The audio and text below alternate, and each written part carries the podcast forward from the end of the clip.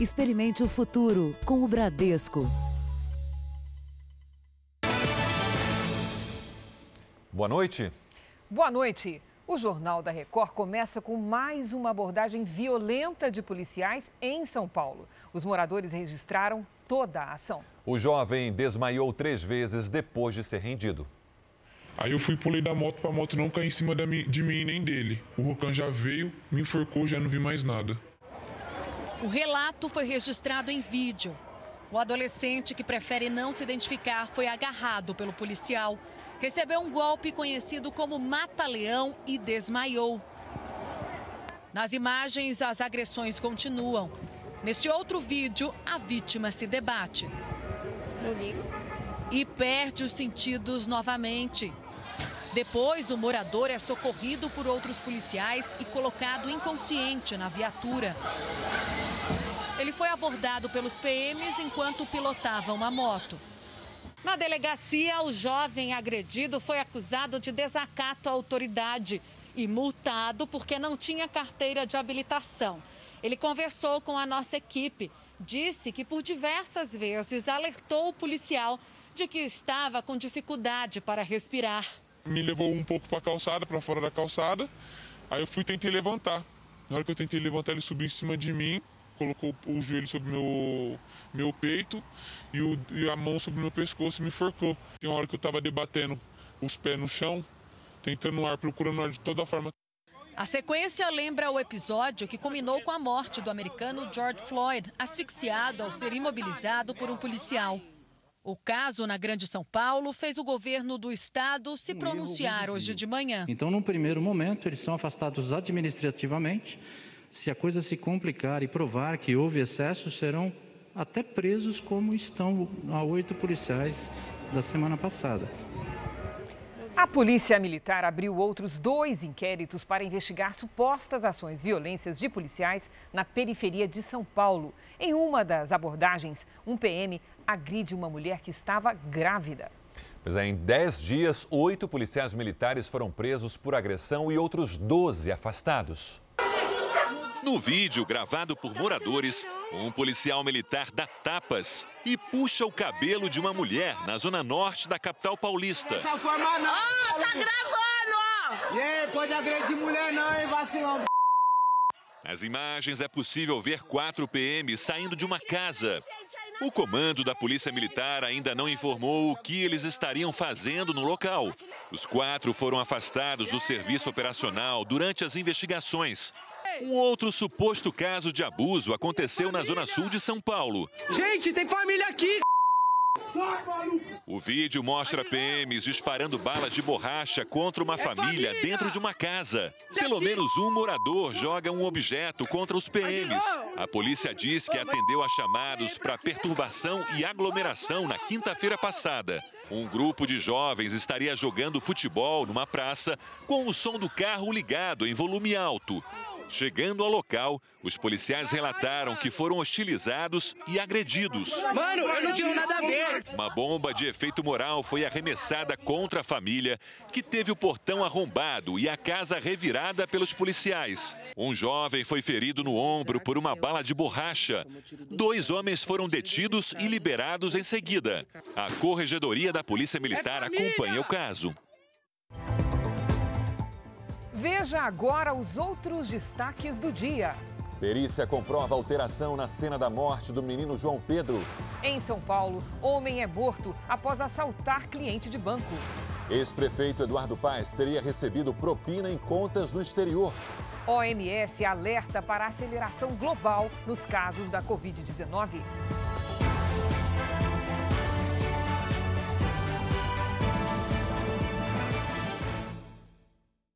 Oferecimento Bradesco, reconhecendo e incentivando nossa gente guerreira.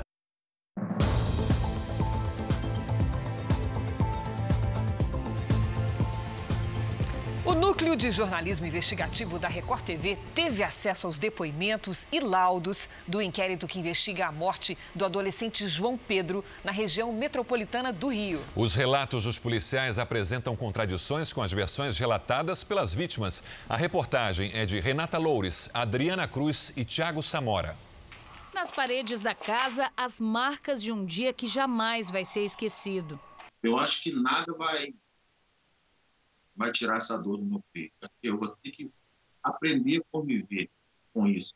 João Pedro Matos morreu aos 14 anos durante uma operação no complexo do Salgueiro. Ele estava em casa com os primos quando o imóvel foi invadido por policiais civis. A investigação da divisão de homicídios já dura mais de um mês. No laudo pericial do local, os técnicos identificaram que a cena do crime não foi preservada, o que poderia prejudicar o resultado ou análise dos exames, porque possibilita a perda ou manipulação de vestígios do crime. Para esse perito criminal, um erro que pode prejudicar a investigação. As coisas passam a não ter valor, passam a não ter um peso técnico, porque houve uma descaracterização de tudo ali. Os cinco jovens que estavam na casa com João Pedro foram ouvidos pela polícia e pela força-tarefa do Ministério Público Federal, Estadual e Defensoria Pública. No depoimento, um adolescente contou que viu uma pessoa que pulou atrás da casa com o mesmo uniforme dos policiais. Disse ainda que foi o delegado quem colocou no termo de declaração que se tratava de um criminoso, mas que ela jamais utilizou essa expressão. A polícia já sabe que três policiais entraram no imóvel. Dois confessaram que portavam um fuzil com munição 556, mesmo calibre que atingiu o menino, segundo o exame de balística.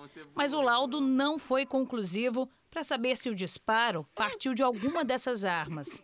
Somente a reconstituição vai poder determinar de onde partiu o tiro que matou João Pedro. O procedimento ainda não tem data prevista para acontecer. Um dos motivos é a decisão do Supremo Tribunal Federal que proíbe operações policiais em comunidades durante a pandemia. Através dessa reprodução, nós vamos dar uma dinâmica a esse fato. Nós vamos ter o ângulo de tiro, o posicionamento deles, quem disparou, já que não podemos apurar de que arma saiu. As armas usadas na ação passaram por perícia. Dois policiais fizeram a recontagem dos cartuchos. Um deles só identificou ter usado dois fuzis no segundo depoimento, quando confessou ter feito 16 disparos. Ele afirma ainda que só notou a diferença quando retornou à base. Na véspera do aniversário do filho, a mãe só quer um presente: justiça. A gente quer né, que a todo tempo o caso seja solucionado, mas nós sabemos que temos que aguardar, né?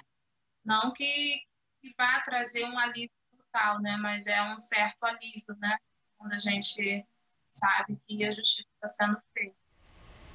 Nós entramos em contato com a Polícia Civil do Rio, mas não tivemos retorno.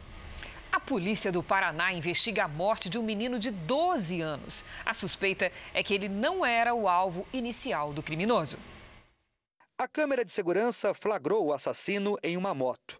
Ele espera as vítimas chegarem à calçada. Em seguida, foge. A imagem não mostra, mas ele atirou três vezes em Matheus Knapp, de 12 anos. O menino estava com o tio, Maurício Knapp, nessa escada. Atingido na cabeça, morreu na hora. Segundo as investigações, o alvo dos tiros era o tio, que tinha marcado encontro com uma pessoa e pediu que o sobrinho o acompanhasse enquanto aguardava. O assassino chegou por trás e disparou três vezes. Momento em que o, o, Maurício viu a situação, que era o alvo, ele efetivamente era para ter sido morto, correu, né, um instinto, infelizmente. E aí o executor optou por desferir tiros na criança. A única coisa que eu peço é justiça, porque não pode ficar assim, tirou a vida do inocente uma criança que tinha a vida inteira pela frente.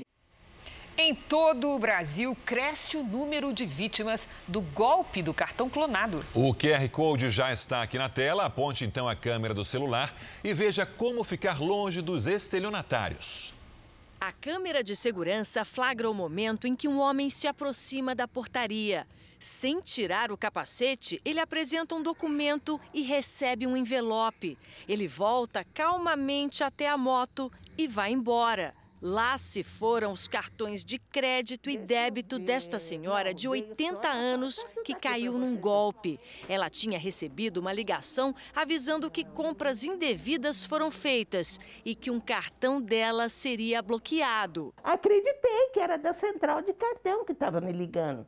Por isso que eu fui passando as informações. Depois, os golpistas pediram que ela entregasse todos os cartões que possuía. Eles disseram: olha, a senhora pega o cartão, corta dessa maneira, na horizontal, deixando os três últimos números, os outros primeiros a senhora vai mandar para mim. Mas a senhora não pode comentar com ninguém o que, que é, o que tem, porque, porque nós queremos pegar essa quadrilha. Logo depois, várias compras foram feitas no cartão de crédito da aposentada e todo o dinheiro da conta corrente foi sacado. Eu tinha quatro mil e pouco meu e mais 2.300 do cheque especial.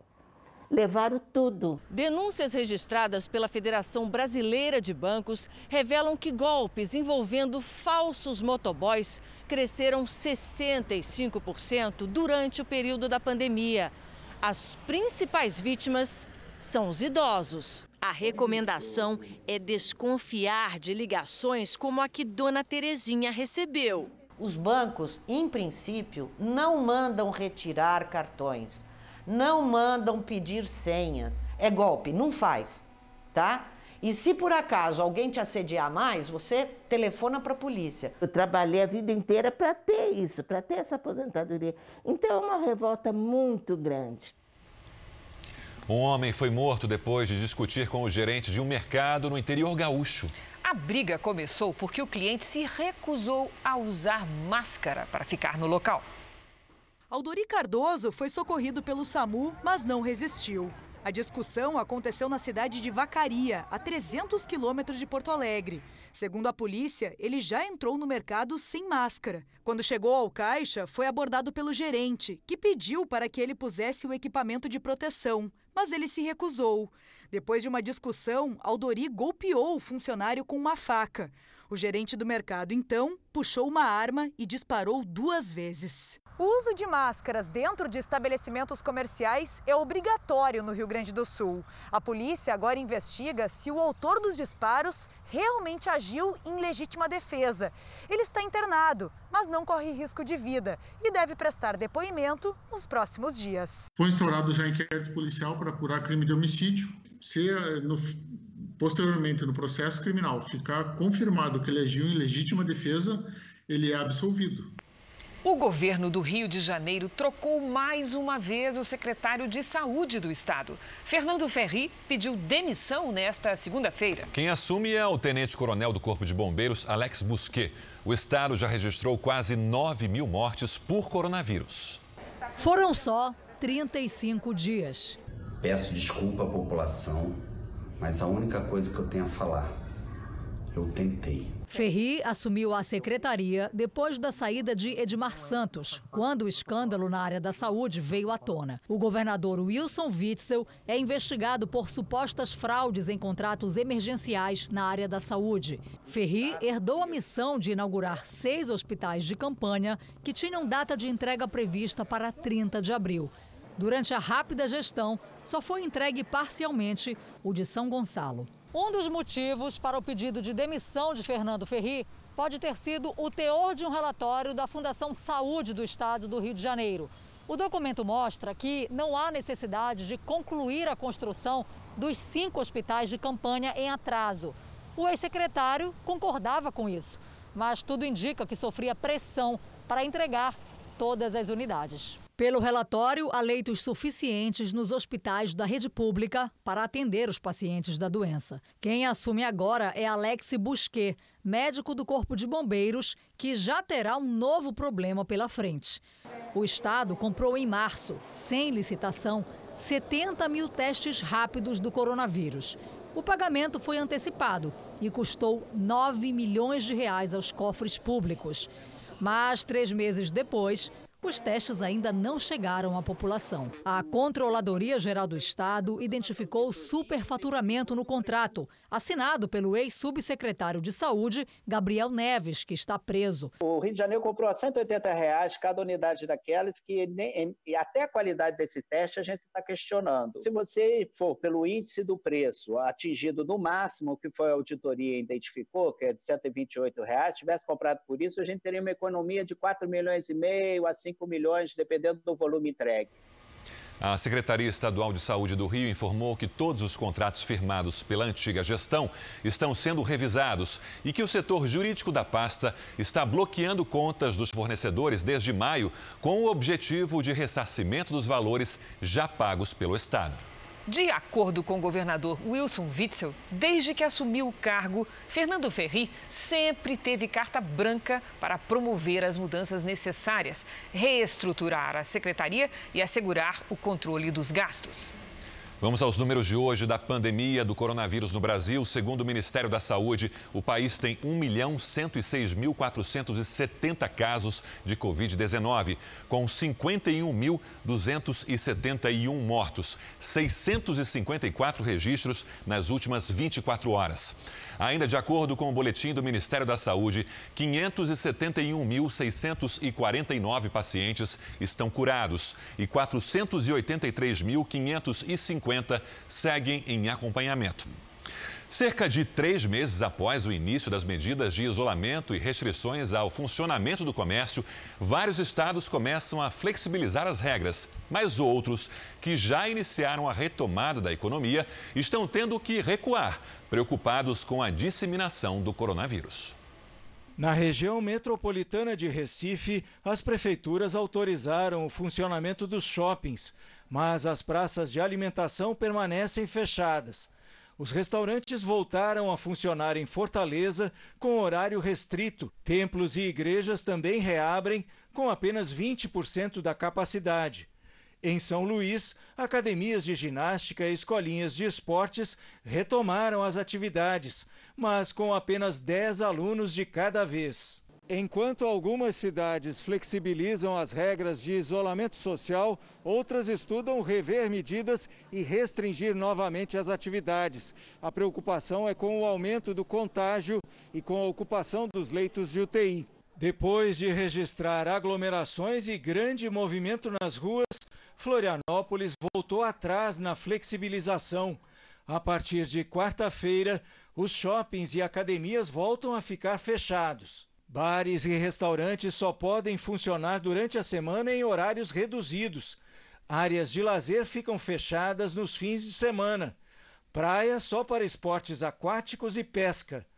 A máscara passa a ser obrigatória em todos os locais e a multa para quem não usar passa de R$ 125 para R$ 1.250.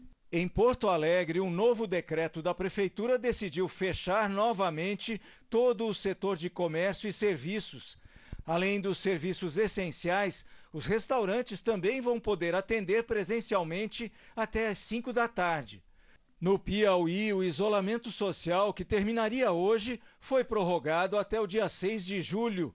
A Bahia também estendeu a quarentena por mais 15 dias. Em Goiânia, a abertura do comércio foi suspensa por determinação judicial.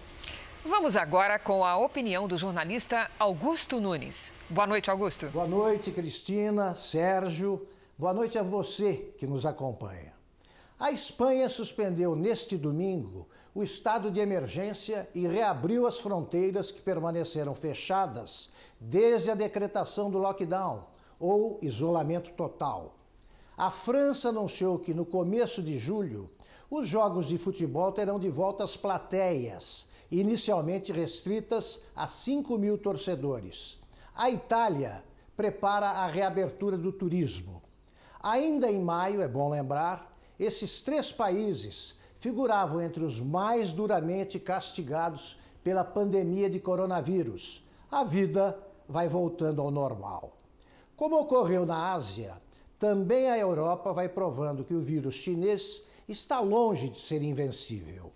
Sim, a Covid-19 só será completamente derrotada com a chegada da vacina e até lá o mundo inteiro registrará diariamente mais óbitos e casos confirmados.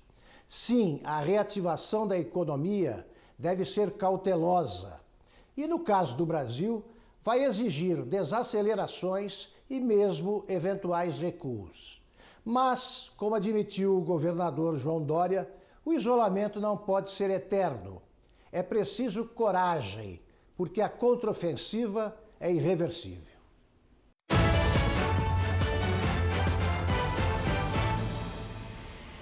A cinco meses das eleições presidenciais nos Estados Unidos, pesquisas apontam que nos estados que decidem o vencedor, o candidato democrata Joe Biden tem uma vantagem sobre o atual presidente Trump. Mas ela é menor do que a senadora Hillary Clinton tinha no mesmo período em 2016. Hillary liderou em quase todas as pesquisas nacionais na última campanha eleitoral, mas foi derrotada por Donald Trump. A situação na disputa até agora é parecida com o ex-vice-presidente Joe Biden como adversário de Trump. O Centro de Análises Políticas da Universidade da Virgínia comparou as pesquisas presidenciais feitas há quatro anos e agora.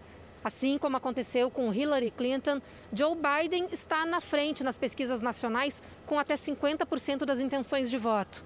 Mas, segundo os analistas, isso está longe de indicar que a eleição esteja ganha. Em 2016, Hillary teve uma quantidade de voto popular maior do que Donald Trump, mas perdeu a disputa porque foi derrotada em estados com peso importante na definição dos delegados que elegem o presidente através do sistema de colégio eleitoral. É o caso da Pensilvânia, Wisconsin, Carolina do Norte e Flórida, onde hoje Biden tem uma margem até quatro pontos abaixo do que tinha Hillary Clinton no mesmo período de 2016. As pesquisas mostram ainda que o ex-vice-presidente está perdendo apoio dos eleitores hispânicos, embora seja forte entre os negros. Com quase 50 anos de carreira na política, Biden é considerado um mistério para muitos americanos. Um em cada quatro eleitores tem uma opinião neutra sobre ele. Quase um mês depois da morte de George Floyd, uma nova imagem de sufocamento cometido por um policial ganhou as manchetes nos Estados Unidos. Um agente da cidade de Nova York acabou suspenso. O vídeo mostra o momento em que um homem negro é abordado. Os policiais estavam à procura de jovens que supostamente jogavam objetos nos pedestres. Na imagem, o jovem parece ser sufocado, uma atitude que hoje é proibida para a polícia de Nova York. A vítima sofreu ferimentos leves. O policial que promoveu a ação foi afastado. Já em Atlanta, no estado americano da Geórgia, Rayshard Brooks foi homenageado por amigos e parentes num funeral público. O homem de 27 anos tentou fugir para não ser preso por dirigir embriagado e morreu baleado pelas costas por um policial. O autor dos disparos foi demitido e responde por 11 acusações, entre elas homicídio culposo. O outro agente responde por três acusações e foi colocado em serviço administrativo. Veja daqui a pouco: suspeito é morto durante fuga depois de assaltar cliente em saidinha de banco. Exclusivo: golpe de banco pirata. Deixou até dois soldados e oficiais da PM no prejuízo.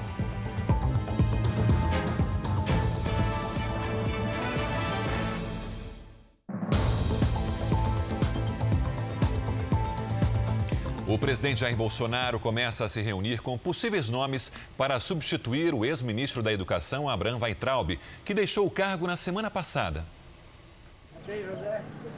As conversas com apoiadores no Alvorada passaram a ser no gramado, dentro do palácio. O presidente saiu sem falar com a imprensa. Em seguida, Bolsonaro esteve na Superintendência da Polícia Federal para a abertura da Semana Nacional de Políticas sobre Drogas.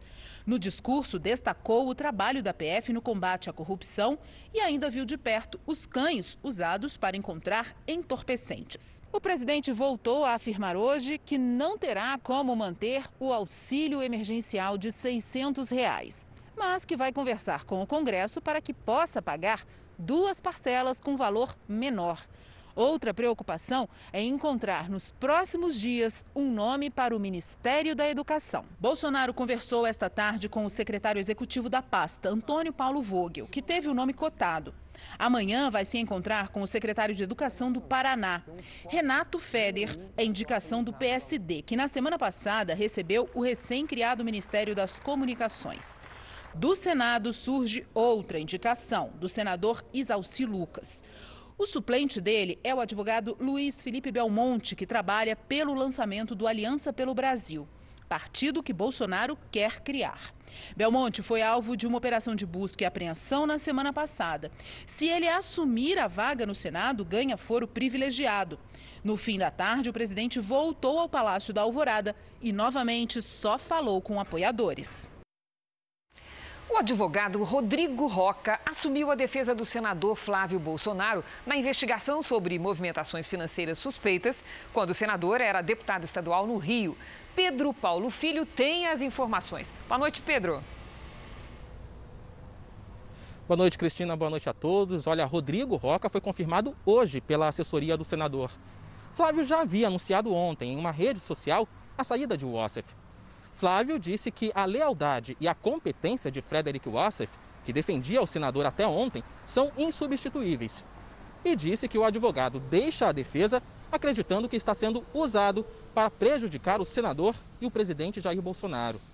Foi na casa de Wassef que o ex-assessor de Flávio, Fabrício Queiroz, foi preso na semana passada. Queiroz é acusado de ser um operador de movimentações financeiras suspeitas na época em que o senador era deputado estadual aqui no Rio de Janeiro. Procurado, o novo advogado de Flávio Bolsonaro, Rodrigo Roca, não quis gravar a entrevista. Do Rio de Janeiro, Pedro Paulo Filho. Obrigada, Pedro. A partir de hoje, a Record amplia a informação para você com mais um produto multiplataforma. É o JR Entrevista. Apresentadores e repórteres da emissora vão se revezar no comando das entrevistas com personalidades de destaque nos poderes executivo, legislativo e judiciário. No programa de estreia, o vice-presidente da República, Milton Mourão, foi entrevistado pelo apresentador Guilherme Portanova e pelo repórter de Brasília, Tiago Nolasco. O vice-presidente falou sobre a mudança do governo na última semana com a saída do ex-ministro da Educação, Abraham Weintraub. É, na realidade, né, Tiago, o ministro Weintraub, né, ele vinha desgastado, né? É, perante a opinião, parcela da opinião pública, né? e, como você bem colocou, perante o, o, Legislativo e o Judiciário, o presidente já tinha a noção de que seria necessário mudar o ministro. Né? É, o Weintraub é um, foi um apoiador de primeira hora da, do, da, da campanha do presidente Bolsonaro. Né? Então, o presidente, daqueles laços de lealdade, procurou preservá-lo ao máximo, mas chegou um momento que não dava mais. Aí agora, né? É, ele terá que escolher, né, um, vamos dizer assim, alguém com é, reconhecida competência no setor educacional. Sobre a aproximação com o Centrão, ele disse que para governar é preciso ter uma boa relação com o Congresso. Eu acho o seguinte, eu acho que o, o governo entendeu né, que é, precisa ter esse apoio. Né? É muito claro isso. No início do nosso governo, o presidente é, buscou estabelecer uma relação por meio das chamadas bancadas temáticas. Mas esse, essa linha de ação não deu certo. Então, o presidente redirecionou né, a sua visão e buscou, então, estabelecer essas ligações com os partidos do chamado Centrão, né, vamos dizer assim, principalmente pela necessidade de aprovação das inúmeras reformas que nós temos que fazer ainda né, e que terão que ser retomadas após o, é, o arrefecimento da pandemia. O vice-presidente descartou novamente o risco de um golpe militar. Eu considero que as nossas instituições democráticas são sólidas, né? Muitas vezes o pessoal fala aí de instabilidade institucional. Eu acho que há muito mais instabilidade emocional, né? Não vejo o presidente Bolsonaro pensar em golpe, né? É, fatos do passado, né? não adianta você querer colocar fatos de 56 anos atrás né? em pleno século XXI em 2020. Você pode assistir ao JR Entrevista às 10 da noite na Record News, em todas as plataformas do Jornal da Record. E os melhores momentos desse encontro você também pode rever no JR 24 Horas. Pela oitava vez seguida, o Banco Central cortou a taxa Selic. A comentarista Patrícia Lages está aqui para explicar como isso atinge o bolso dos brasileiros. Boa noite, Patrícia. Boa noite, Cristina. Olha só, a taxa Selic é a taxa básica de juros e está no menor patamar da história. A Selic caiu para 2,25% ao ano e ela é definida basicamente para controlar a inflação. Quando a inflação dá sinais de alta, o Banco Central sobe a taxa Selic para conter esse avanço e manter o controle. E com uma inflação mais baixa, mais controlada, a taxa diminui para manter a inflação lá embaixo. Quem tem dinheiro em investimentos de renda fixa percebe logo o impacto. Quais são eles? Por exemplo, a poupança, o Tesouro Direto, CDBs, as LCIs e as LCAs. O rendimento desses investimentos é atrelado à Selic, então quando ela cai, os rendimentos também caem. Patrícia, e quem tem dinheiro em renda fixa deve manter ou mudar de investimento?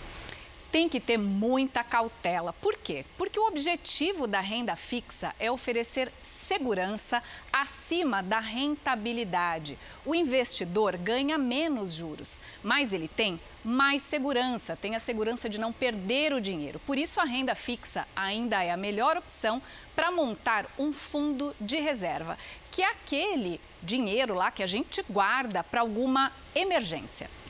Patrícia, quem tem dívida para pagar, como é que fica? A Selic melhora ou piora a situação? Olha, Cristina, a tendência é que a situação dos inadimplentes fique um pouco melhor sim. Isso porque os juros das dívidas também estão atrelados à Selic. Uma vez que ela diminui, os juros tendem a diminuir. Não é uma regra, mas é uma tendência. Isso pode sim favorecer as negociações dos endividados. Cristina. Muito obrigada, Patrícia. É, assaltante morto após saidinha de banco em São Paulo. Veja a seguir. E veja também, pandemia continua acelerando no planeta com um milhão de novos contaminados em apenas oito dias.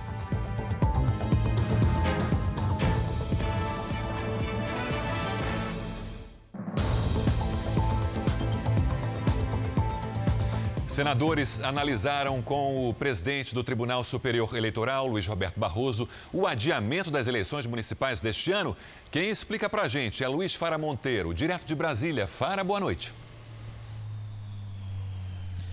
Boa noite a todos. Sérgio, essa discussão ocorre para evitar o risco de contaminação por Covid-19 dos eleitores e também dos auxiliares que vão trabalhar no dia da votação. Entre as medidas que podem ser adotadas estão o adiamento do pleito de 4 de outubro para 15 e 29 de novembro para primeiro e segundo turnos e a ampliação do horário de votação de 8 da manhã até 8 da noite, isso para evitar aglomerações. A Justiça Eleitoral analisa ainda a possibilidade de tornar o voto facultativo e eliminar a multa para quem deixar de votar. Amanhã, terça-feira, os parlamentares devem votar o relatório do senador Everton Rocha, que vai detalhar as propostas de mudanças. De Brasília, Luiz Fara Monteiro. Obrigado, Fara. O Ministério Público de São Paulo investiga se há ligação entre um suspeito de fazer pichações contra o presidente Jair Bolsonaro e as visitas dele à sede do governo paulista. O homem apontado como responsável pelas pichações esteve por três vezes no Palácio dos Bandeirantes. A reportagem que você vê agora também está em detalhes no portal R7. Nas imagens, um homem e uma mulher picham um muro e escrevem Bolsonaro assassino. Logo depois, deixam o local de carro. O flagrante foi feito em abril, em São Paulo.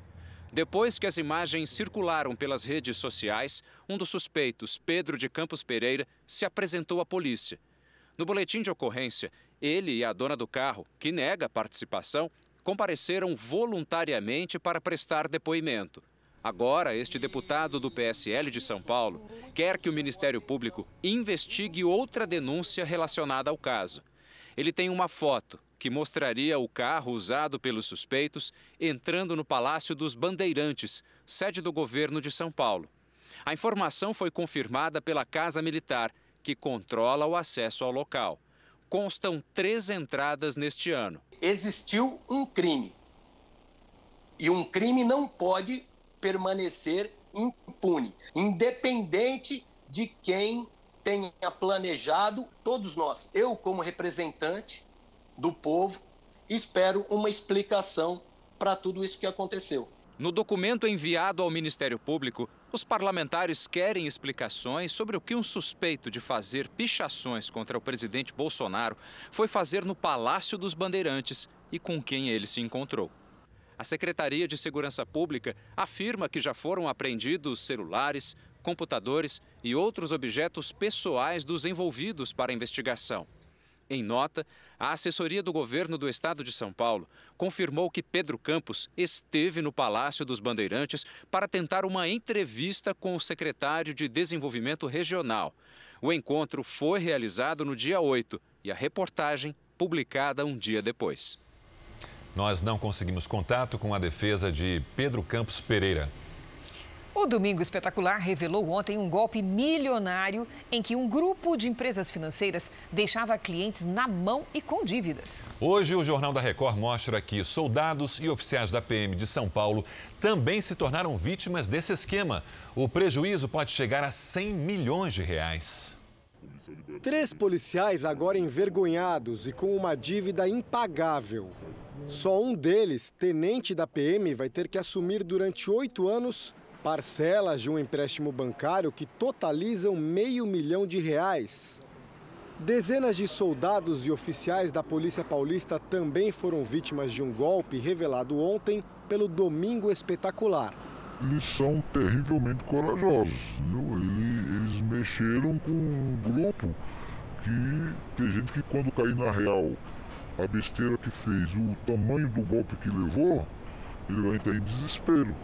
Quase mil pessoas, entre militares, aposentados e autônomos, acreditaram nos consultores de empresas de um grupo da área financeira, o Nexpar, que atuam como bancos piratas, ou seja, sem autorização do Banco Central.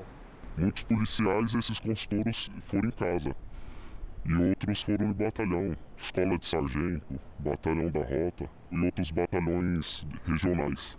A maioria das vítimas foi seduzida por um contrato chamado cessão de crédito. O cliente pede um empréstimo no banco em que tem conta, fica com 10% do valor e repassa 90% para as empresas do grupo investigado, que se compromete a pagar todas as parcelas da dívida com o banco. Mas, na prática, o Nexpar simplesmente parou de pagar os empréstimos e deixou o problema para os clientes. O grupo Nexpar está sendo investigado pela Polícia Federal. O núcleo de jornalismo investigativo da Record TV teve acesso ao inquérito e a documentos que indicam como um empresário teria agido para ocultar o nome dele nos contratos enquanto comandava as operações suspeitas. A Polícia Federal investiga se por trás de todas as empresas está Roberto Carlos Américo dos Reis Júnior, conhecido pela ousadia nos negócios e uma vida cheia de luxo e viagens. Inclusive a festa de final de ano da empresa foi no Copacabana Palace. Muita ostentação, muitos prêmios. Inclusive eu fui premiada em uma dessas categorias. Hoje eu sinto vergonha de ter recebido esse prêmio, porque eu sei que para receber esse prêmio eu enganei algumas pessoas mesmo sem querer. Nesse trecho do inquérito, Roberto Américo é apontado como sócio da Nexpar. Segundo a PF, Roberto também criou um emaranhado de promotoras de vendas de empréstimos e colocou as empresas em nome de laranjas ou consultores de vendas que se destacaram. Além de Roberto, Priscila Nascimento, ex-braço direito e sócia, também é investigada pela Polícia Federal seguir o direcionamento dele na administração de São Paulo. Agora, por qual motivo ele não pagou, eu não posso afirmar por ele. É ela quem aparece nesse vídeo, comemorando a captação de 5 milhões de reais. Nesse vídeo, Roberto fala sobre o negócio. Nós estamos falando de um mercado que movimenta bilhões e bilhões e bilhões e bilhões por mês. Então é totalmente possível. Entenderam? Então, essa é a NextPar, essa é a função da NextPar. Nós procuramos Roberto Américo. Ele não quis gravar a entrevista, mas confirmou ser o dono do grupo. Disse que Priscila é responsável pelas dívidas que, segundo ele, foram acumuladas durante os meses em que ficou afastado da administração. Roberto também diz que vai trabalhar para tentar reerguer a empresa e pagar os clientes. Agora, clientes do grupo que investiram praticamente todas as economias lamentam o calote. O mais difícil é saber que eles têm tanto dinheiro e a gente ficou totalmente sem nada. Também em São Paulo, uma tentativa de assalto terminou com a morte do criminoso. O cliente de um banco chegava à agência quando foi rendido. São 10 e meia da manhã. Um homem que está num prédio vizinho ao banco percebe um assalto e liga a câmera do celular. Assalto ao vivo aqui, ó, pessoal. O assaltante já rendeu a vítima, coloca o dinheiro na mochila, tenta fugir de bicicleta, mas desiste e, atrapalhado, resolve correr. Na mesma hora, uma câmera de segurança registra o momento em que uma viatura da Polícia Militar se aproxima. A polícia, ó. O assaltante surge correndo no meio da avenida e cai baleado. Ai, meu Deus do céu. O dinheiro que o assaltante havia acabado de roubar se espalha pelo chão. Eram cerca de 150 mil reais em dinheiro vivo que seu José levava para pagar as contas. Ele é dono de postos de combustíveis. O empresário vinha ao banco pagar boletos todas as segundas-feiras, no mesmo horário, por volta das 10 da manhã. Era um costume que a polícia acredita o assaltante já conhecia. Quando pai e filho chegaram à agência pela manhã, ele já os esperava aqui na frente. Eu deixei o filho na, na porta do banco, quando ele subiu, ele já estava esperando lá, esperando lá na, na fila do banco para entrar. Já fui em cima, de, em cima dele também, eu estava desarmado, né? Foi um desespero total. Né? O policial militar conta que fazia um patrulhamento de rotina. Quando olhei para o banco, vi esse indivíduo correndo com a caixa nas costas, nas mãos dele, uma arma. Parei a viatura, gritei parado, polícia, né, larga a arma, momento que ele começou a disparar na minha direção. Os tiros atingiram a viatura e uma doceria bem em frente. O assaltante usava uma mochila de aplicativo de entrega e teria chegado ao banco de bicicleta. Seu José, que aparece nas imagens tentando conter o assaltante e depois correndo atrás dele, já foi assaltado inúmeras vezes. Em uma delas, chegou a ser baleado e até hoje tem um projétil alojado no tórax. Mas dessa vez, ele pretende mudar de hábito. Tem que mudar tudo isso aí, né? Mudar tudo essa, essa maneira de ser, né? As obras nos grandes eventos no Rio de Janeiro aproximaram o ex-prefeito Eduardo Paes de empreiteiras. Três já foram alvo da Operação Lava Jato. Ex-executivos contaram à Justiça que financiaram campanhas do ex-prefeito com milhões de dólares. Paz é réu no processo que investiga um suposto esquema que teria fraudado o contrato da construção de um dos maiores complexos esportivos para as Olimpíadas. Ele receberia dinheiro em uma conta no exterior. É mais que um paraíso, é um esconderijo fiscal. Um banco em Nassau, capital das Bahamas, foi o escolhido para transferências milionárias feitas pela empreiteira Odebrecht. O beneficiário seria o ex-prefeito do Rio, Eduardo Paes, segundo os executivos da empresa. O núcleo de jornalismo investigativo da Record TV teve acesso aos documentos que comprovariam esses depósitos. Esse dinheiro depositado fora do país iria financiar a campanha de reeleição do ex-prefeito. Foi o que contou em delação premiada um ex-executivo da Odebrecht. Benedito Júnior era o responsável pelo departamento de operações estruturadas da empresa. Na reeleição do prefeito, é, ele me procurou. É, obviamente, era uma eleição de renovação de, de termo, mais competitiva. Ele fez um pedido maior. É, na época, é, eu, eu achei o valor pouco fora, mas tendo em vista a projeção de negócio que nós tínhamos no Rio de Janeiro, é, achei que deveria fazê-lo. A presença da Odebrecht é constante na trajetória de Eduardo Paes na Prefeitura do Rio. Essa relação de interesses começa em 2008, quando o ex-governador Sérgio Cabral faz a aproximação entre o candidato e a empreiteira. É nessa época que Eduardo Paes ganha o apelido de Nervosinho nas planilhas da empreiteira. Segundo Benedito Júnior, foi Paes quem pediu dinheiro para a campanha. Teriam sido dois depósitos para a eleição de 2008. Quatro anos depois, os valores teriam sido multiplicados. Nós encontramos no sistema pagamentos da ordem de 11 milhões e 650 mil reais em espécie no Brasil, e 5 milhões e 500, 5 milhões e 750 mil dólares feitos no exterior, com duas contas. Os delatores contaram que era Pedro Paulo, atual deputado federal, quem cuidava do Caixa 2.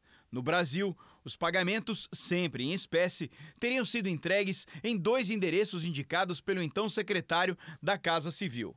No exterior, segundo a Odebrecht, a coordenação também foi feita por Pedro Paulo. O Pedro Paulo me avisou que estava mandando uma pessoa me levar é, outros pagamentos para eu fazer. Recebi um envelope é, e um desses valores era um depósito no exterior, somando 5, mil, 5 milhões e 750 mil dólares. Eram duas empresas, duas contas correntes. O dinheiro saiu de um banco em Portugal direto para uma filial da instituição financeira nas Bahamas. Nesses comprovantes, o beneficiário é o Waterford Group, que recebeu 2 milhões de dólares, mais de 10 milhões de reais. Outro depósito para Nervosim em 2012 foi maior, quase 4 milhões de dólares. Hoje, 21 milhões de reais para a Siva Capital. A parte que foi paga no exterior, a gente tem os comprovantes para duas contas que foram fornecidas do Dr. Pedro Paulo. Ao vencer a reeleição, Eduardo Paes tinha dois trunfos para negociar com as grandes empresas. A Copa do Mundo e as Olimpíadas exigiam obras transformadoras na cidade. É nesse momento que o ex-prefeito vira protagonista na relação com as empreiteiras. Foi o que aconteceu na construção do complexo de Deodoro, que recebeu 11 modalidades olímpicas. A suspeita de fraude nas obras feitas aqui levaram Eduardo Paes ao primeiro indiciamento por corrupção passiva. Segundo o Ministério Público Federal, o ex-prefeito intermediou a criação de um consórcio de empreiteiras, fraudando um atestado para erguer o complexo esportivo. Segundo os procuradores, Eduardo Paes já havia planejado a escolha da empresa, direcionando o resultado da concorrência pública. A Queiroz Galvão se habilitou e a Queiroz Galvão não tinha um atestado de, de, de construção para construção de arena multiuso. Só quem tinha esse atestado era a OAS. Tá? Então, e a, aí a OAS foi chamada a compor um consórcio com a Queiroz Galvão só para emprestar esse, esse atestado de, de, de, de, construção de arena. Né? Então, isso, isso por si só já é uma fraude. Na mesma obra, um escândalo ainda maior. A retirada de entulho para construir as arenas teria sido superfaturada. A previsão era de um milhão de toneladas de terra. Já no decorrer da obra, ela dobrou, ela foi para 2 milhões de toneladas e por esse serviço de transporte e descarte desse material, a, a, a União teria que pagar é, cento, quase 130 milhões de reais. E quando a, a, CGU foi fazer uma auditoria na obra, logo nos primeiros passos da investigação, ela, ela constatou que esse material não foi descartado. E as irregularidades nas obras, que custaram 647 milhões de reais, não param aí. Para justificar o transporte de tanto resíduo, o consórcio teria falsificado assinaturas de caminhoneiros. O marido dessa mulher foi usado como laranja. Ele se assustou de cara porque tipo, ele não assinou aqueles papéis. Aí ele foi e mostrou a habilitação, a assinatura dele, ele assinou para poder mostrar tudo direitinho. Foi onde viram que realmente não era a letra dele. Em depoimento ao Ministério Público Federal, o homem, que é motorista profissional, disse que nunca trabalhou em Deodoro. Parte do dinheiro destinado ao serviço de terraplanagem foi bloqueado pela Justiça. O que ainda não foi possível rastrear é a montanha de terra retirada de Deodoro. O fato é que a gente não sabe até hoje onde esses 2 milhões de terra foram parar. A empreiteira Odebrecht informou que colabora com a Justiça. A OAS disse que fechou acordo de leniência e que está à disposição da Justiça para prestar esclarecimentos. A empreiteira Queiroz Galvão, o ex-prefeito do Rio de Janeiro, Eduardo Paes, e o deputado federal Pedro Paulo não retornaram o nosso contato. O ministro Alexandre de Moraes, relator do inquérito que investiga atos antidemocráticos, retirou o sigilo das apurações. O ministro concluiu que existem indícios da existência de uma organização criminosa que atua no financiamento dos atos. O inquérito foi aberto a pedido da Procuradoria-Geral da República. Primeira semana de inverno e Curitiba registrou hoje à tarde 26 graus, 7 acima da média da estação. E o dia foi quente em todo o país. Lidiane, pelo jeito frio não chega? É verdade, por enquanto não, viu, Cristina? Seja muito bem-vinda aqui ao JR. Boa noite para você, para todo mundo que nos acompanha. É isso, viu? As manhãs e noites seguem frias, mas à tarde o sol esquenta bem. Na Serra Gaúcha, por exemplo, o dia começa com 8 graus. No sul de Minas faz 11 e no interior de Mato Grosso do Sul até 12 graus. E nada de chuva na maior parte do Brasil. Olha só, tudo amarelinho. A umidade do ar fica baixa e o risco para queimadas continua bem alto, principalmente na região centro-oeste. E onde é que chove, Lid? Chove no litoral do Nordeste, viu, Cris? Por lá não para. Tem alerta, inclusive, para deslizamentos e alagamentos entre o sul da Bahia e a Paraíba. No norte, pancadas entre o Amapá e o Acre. Amanhã vai ser um dia ainda mais quente. Em Porto Alegre, máxima de 28 graus. Faz até 31 no Rio de Janeiro. Em Cuiabá, 34, em João Pessoa e também em São Luís, 29 e 32 em Manaus. Em São Paulo, a chuva pode chegar só na sexta-feira e olhe lá, viu? Amanhã, máxima de 27 graus, com tempo bastante seco. Por isso é bom a gente se hidratar. Obrigada, Lídia, também obrigada pelas boas-vindas. Até amanhã, Cristina.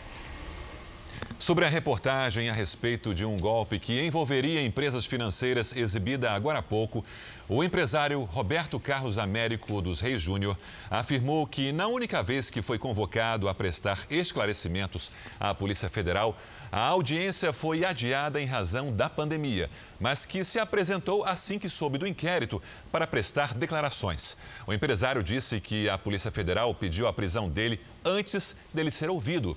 Pedido que, segundo ele, foi negado pela Justiça por falta de provas. Roberto Carlos afirma ainda que a investigação foi deflagrada por questões referentes à gestão anterior à dele e tem como foco as empresas e não a pessoa dele.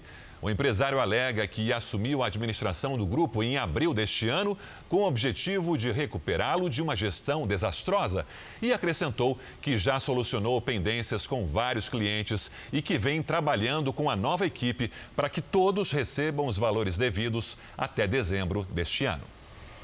A Organização Mundial de Saúde afirmou que a pandemia, pandemia, continua acelerando no planeta. A correspondente Cíntia Godoy tem mais informações. Boa noite, Cíntia. Oi, Cristina, boa noite para vocês. Em apenas oito dias, um milhão de pessoas foram infectadas. Anteriormente, essa marca demorou até três meses para ser atingida. O diretor-geral da OMS afirmou que os efeitos da pandemia poderão ser sentidos por décadas, e não só em relação à saúde, mas também nas áreas econômica, social e política. Para ele, falta liderança e unidade dos países no combate ao vírus. Aqui na Ásia, a Coreia do Sul admitiu pela primeira vez que enfrenta uma segunda onda de infecções depois de um feriado em maio. Desde então, o pico foi de 79 casos diários. Já nas últimas 24 horas, o número foi bem menor 17 contaminados. Aqui no Japão, houve 44 novos casos nesta segunda-feira. Cristina, Sérgio. Obrigada, Cíntia. Uma loja especializada em produtos para o combate ao coronavírus foi inaugurada em um shopping de Miami, nos Estados Unidos. A Covid-19 Essentials fez sucesso nas redes sociais. A loja vende máscaras de todos os tipos e até faz personaliza personalizações. Ainda é possível encontrar álcool em gel e termômetros digitais. O Jornal da Record termina aqui. A edição de hoje na íntegra e também a nossa versão em podcast estão no Play Plus e em todas as nossas plataformas digitais. E à meia-noite e meia tem mais Jornal da Record. Fique agora com a novela Apocalipse. A gente se vê amanhã. Até lá. Foi um prazer estar com você nesse dia, Cris. Sucesso. Obrigada, querido. Muito obrigada. Boa noite, até amanhã.